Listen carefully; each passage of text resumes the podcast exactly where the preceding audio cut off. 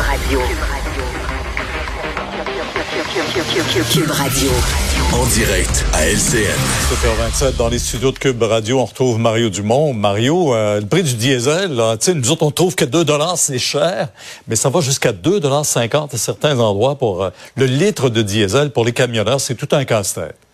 Oui, et il faut quand même dire que dans le cas des, des camionneurs, on parle de gens qui gagnent leur vie. Donc, ils font pas juste, tu sais, Oh oui. les citoyens moyens, là, fait le plein une fois de temps en temps, une fois par semaine, je sais pas. Là, on parle de gens qui gagnent leur vie avec ça.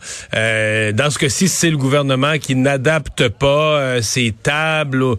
euh, on est, on est, on les adapte un mois plus tard. Donc là, les prix varient. C'est ce qui est un peu fou. là. La méthode du gouvernement a toujours bien fonctionné dans le passé, ou en tout cas pas si pire. Mais là, les prix changent tellement, les prix augmentent tellement et tellement vite euh, que là, ces, camionneurs-là travaillent pour le ministère des Transports, transportent du gravier, du sable, peu importe, mais disent on le fait à perte. Mais Pierre, ils sont, ils sont strictement un indicateur de, de quelque chose de beaucoup plus large, de quelque chose de beaucoup plus... Euh, tu sais- le diesel, là, c'est... c'est Pensons juste présentement, ce matin, je parlais aux producteurs de céréales. Si vous vous promenez dans, dans le Québec, dans les autoroutes, pas loin des champs, vous allez voir les gens faire leurs semences. Ça, c'est des tracteurs de ferme là, qui roulent de 5h30 le matin, des fois jusqu'à la brunante. Euh, dans la journée, là, on va passer deux réservoirs de diesel à ce prix-là pour répandre de l'engrais chimique qui a doublé de prix. Alors, c'est juste pour dire que l'augmentation des coûts de production dans beaucoup de secteurs vient débalancer tout ce à quoi on a été habitué. Euh, des gens vont faire des demandes au gouvernement. Euh, le consommateur va se retrouver avec des, des, des factures supplémentaires. Là. Ah, absolument. Euh, parlons du Parti libéral euh, avec l'annonce aujourd'hui de Pierre Arcan qui quitte à son tour lui aussi. Euh, Le Parti libéral va être pas mal méconnaissable à la prochaine élection. Là. Ça va être des nouveaux noms qu'on présentera.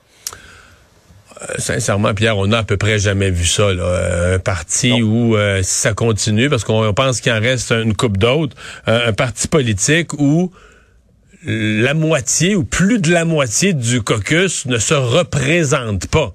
Euh, quitte la politique.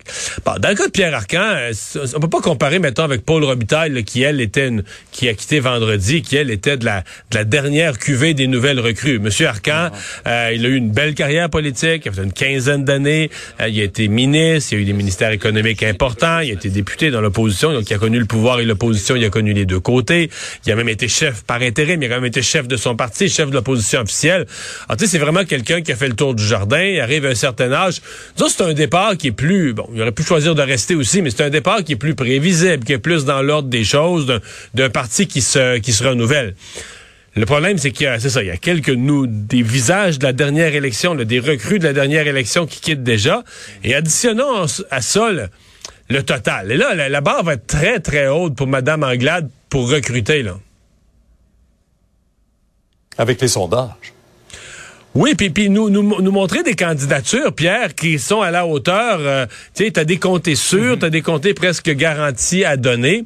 Il faut que tu présentes des candidatures qui sont à la hauteur des remplacements, parce que les gens qui quittent, là, dans l'esprit du public, c'est des anciens ministres, c'est des gens qui, des gens de calibre. Donc, euh, C'est pas barre tout des Mont-Royal. C'est pas tous des comtés de Mont-Royal. Ouais, c'est ça. Ça va suivre tout ça aussi. Euh, Justin Trudeau qui avait bien caché son jeu, vi- visite éclair en Ukraine ce week-end, promettre euh, quand même euh, des, des, de l'aide à l'Ukraine, mais de l'aide qui permettrait de suivre peut-être aussi les forces russes. Oui. Euh, D'abord, c'est une visite euh, bienvenue et bien faite. Euh, Monsieur Trudeau, il va, rouvre l'ambassade, en tout cas, annonce une réouverture progressive. Nous soyons prudents de l'ambassade canadienne, mais il a hissé quand même le drapeau. Le message politique est fort de ça. C'est de dire l'Ukraine, c'est un pays indépendant, c'est un pays souverain, euh, ami du Canada, et même pendant que l'Ukraine est en guerre, ben, nous, on considère que l'Ukraine doit rester un pays souverain, indépendant de la Russie, etc., où nous aurons le Canada, notre ambassade. C'est un message fort. Je sais que des gens disent, ben, Justin Trudeau, c'est beaucoup de symboles, c'est juste des symboles. Je répondrai dans ce cas-ci, c'est quand même des symboles très importants. C'est certain que, à première vue, l'aide canadienne, tu sais, si on fait juste des proportions, les États-Unis, là, c'est un plan de 33 milliards. On dit le Canada, on est dix fois plus petit que les États-Unis, OK? Mais un dixième de 33 milliards, ce serait 3,3 milliards. Hier, on a donné 50 millions. On était un petit peu loin du compte. C'est pas la seule aide du Canada, je- je- j'en conviens bien, mais tu sais, on a des armes, des armes de pointe. On peut pas en donner tant que ça. On n'en a pas. On peut pas donner ce qu'on n'a pas. Mais il, reste à chaque fois un sentiment que il y a beaucoup de symboles, beaucoup de bons mots, mais que le Canada n'arrive pas avec beaucoup de concret. C'est un peu le reproche qu'on peut faire. Mais cette visite, à mon avis, elle reste euh, importante et elle a été bien faite. Mario, merci. On vous écoute demain dès 10h sur LCN. Au revoir. Au revoir. Alors Alexandre, qu'est-ce qu'on surveille dans l'actualité pour les prochaines heures? C'est euh, une nouvelle sur la scène judiciaire qui est tombée euh, il y a pas très longtemps au procès de Carl Giroir, le, le tueur de l'Halloween à Québec. Euh, la défense et la poursuite ont terminé de présenter leurs preuves aux 11 jurés. Donc, la fin du témoignage du psychiatre Sylvain Fauché, ça marquait cette étape-là dans le procès. Si bien que les 11 jurés devraient commencer à délibérer lundi. C'est le juge qui a annoncé ça. Donc, il reste pour le reste de la semaine les plaidoiries. C'est-à-dire que les deux avocats vont plaider chacun leur cause, expliquer euh, leur, thèse. Et donc, le, jury prendra ça à délibérer. Ça va être toute une cause à juger. Je t'avoue, ah oui. là. Ben oui, parce que là, c'est la question. C'est pas, l'enjeu, c'est pas est-ce qu'il l'a fait ou est-ce qu'il l'a pas non, fait. Non, c'est reconnu, là. Il, c'est reconnu. C'est dans, est-ce qu'il, est-ce qu'il est criminellement responsable? Est-ce qu'il, est-ce qu'il avait des problèmes de santé mentale qui ont fait en sorte qu'il ne distinguait pas le bien et le mal? Et là, le jury a eu des thèses tellement de, d'experts, mais des thèses tellement opposées euh, sur le fait qu'il était en délire, mhm. euh, alors que l'autre dit non, non, non, il démêlait, il démêlait le bien et le mal dans certaines circonstances, donc pourquoi pas? C'est euh... puis en même temps, tu te dis ben euh, mentalement, le gars, il y avait quelque chose. Est-ce que c'est assez? le jury déterminera est-ce que c'est assez pour juger qu'il ne pouvait pas différencier du bien et du mal? Mais quand tu regardes l'ensemble de son œuvre, veux dire, euh, personne ne va se lever et dire non, non, non, le gars était parfaitement sain d'esprit. Il, était, il, était dans un contexte, disons, particulier. Maintenant, est-ce que c'était suffisant pour pouvoir dire qu'il il tuait des gens sans, sans se rendre compte que c'est le mal, que c'est grave, que c'est irrémédiable, que ces gens-là, ils les privent de la jouissance de la vie éternellement? Je sais pas.